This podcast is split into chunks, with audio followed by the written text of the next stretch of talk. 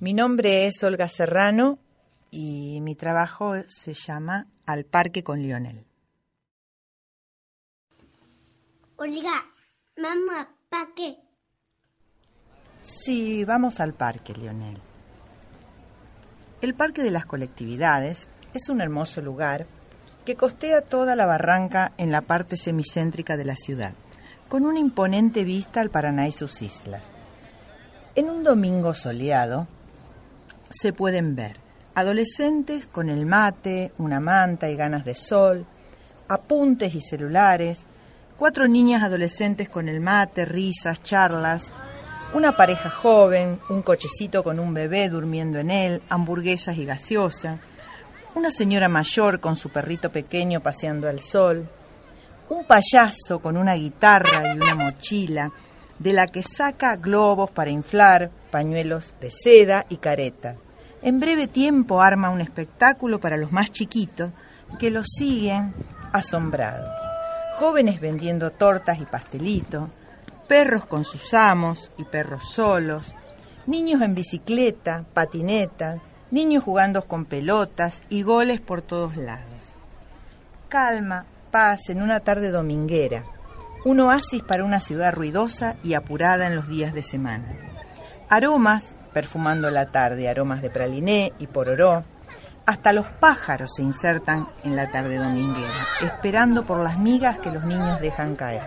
Artesanos vendiendo collares de colores, turistas sacándose fotos, ahora también hay turistas en los parques rosarinos, cada uno en lo suyo y juntos compartiendo un espacio creado para el esparcimiento.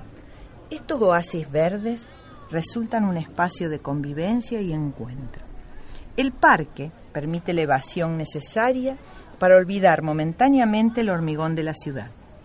En el borde de la barranca se observa un viejo edificio que corresponde a la Biblioteca del Paraná. Otra curiosidad es la mini biblioteca ubicada en Dorrego y el Río, que es de libre acceso para cualquier persona. Cualquiera puede colocar libros en ella y tomar libros de allí con el solo compromiso de devolverlo luego. Todo este minucioso detalle del parque, gracias a Lionel, que es mi nieto. Lío es hijo de Victoria, la hija de mi marido. Este chiquito ocupa un lugar importante en nuestras vidas. Y vamos al parque con él, con la pelota, el mate, la manta y las ganas de compartir momentos de disfrute al aire libre. Allí descubrí este mundo de juegos, entretenimiento, bullicio festivo, naturaleza al alcance de todo. Mucho verde al lado del río Marrón que bordea nuestra ciudad. Lugar para compartir afectos y recreación. Me gusta jugar con las pelotas. Vamos de paseo en un auto feo, pero no me importa porque llego torta. Sus ojitos azules descubren cada uno de los lugares y personajes del parque.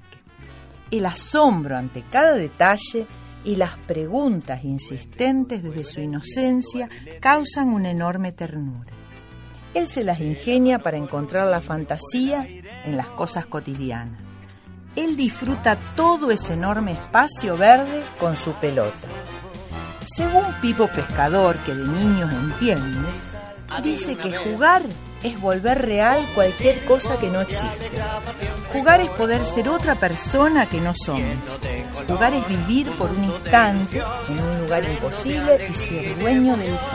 Así soy yo, así sos vos, travieso, muy travieso, sí, y juguetón. Los niños llenan su alma con curiosidad y alegría.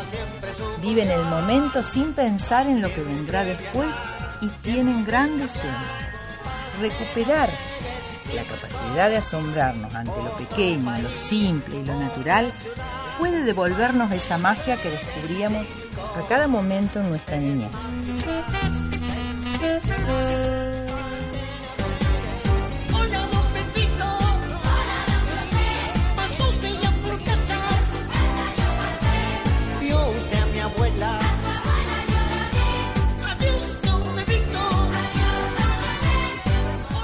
Pudiera mirar la vida a través de los ojos de Lionel?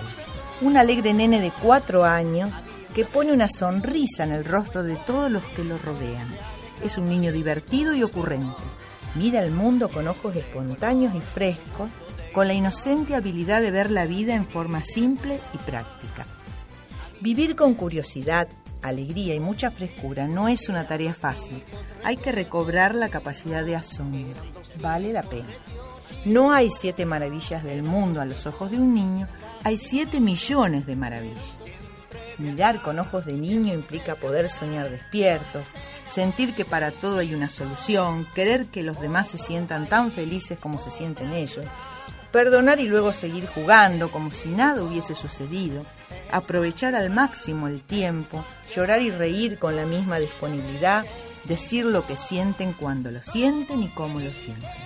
¿Será que aún puedes revivir algo de ese niño y dejar de ser tan adulto? Había una vez